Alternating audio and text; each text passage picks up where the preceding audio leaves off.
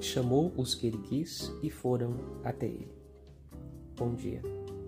Os primeiros discípulos de Jesus, quando foram chamados, não tinham a menor ideia onde esta aventura com o seu mestre os iria conduzir.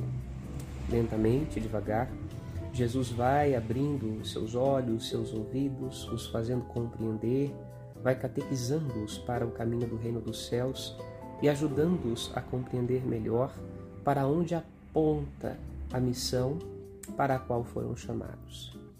Eles simplesmente ouviram, se deixaram seduzir, reconheceram na voz de Jesus o chamado e foram ao seu encontro.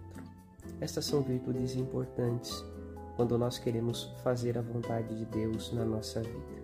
Não precisamos ter todas as respostas, nem todas as perguntas respondidas, mas precisamos estar abertos para escutar.